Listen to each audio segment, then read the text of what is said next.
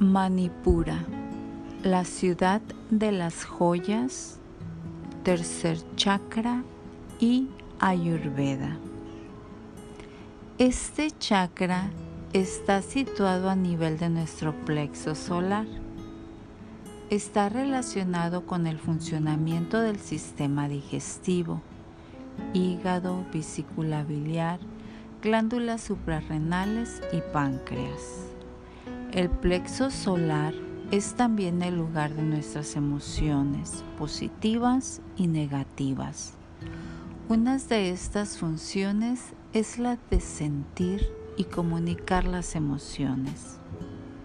Por tanto, cuando nos negamos a expresar una emoción, ya sea amor, ternura o enojo, debido a nuestras ideas o a nuestro miedo a ser bloqueados, a ser juzgados, bloqueamos el funcionamiento de este chakra. Construimos una cáscara que nos separa de los demás y también de nosotros mismos.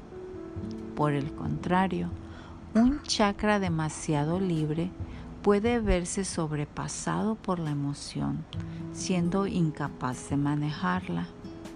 Por ello, tenemos que encontrar un equilibrio.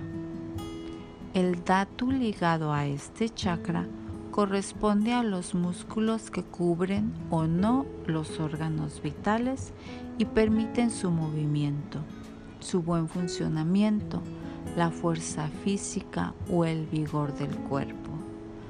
Su color es el amarillo, su elemento es el fuego y su sentido la vista. En el desequilibrio de este chakra encontramos características que corresponden al dosha pita.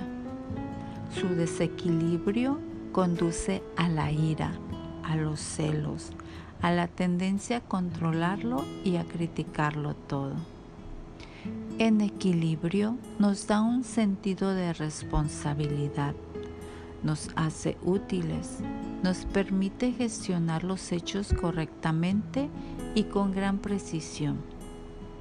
Cuando está bien equilibrada, la emoción se siente con sencillez, no se niega ni se reprime, se siente antes de, que se desvanezca naturalmente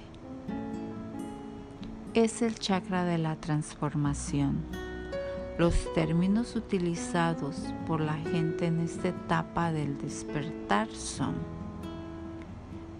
en todo caso, concretamente, promedio, 100%, etc. Términos que demuestran que toman al toro por los cuernos y que son actores de su vida.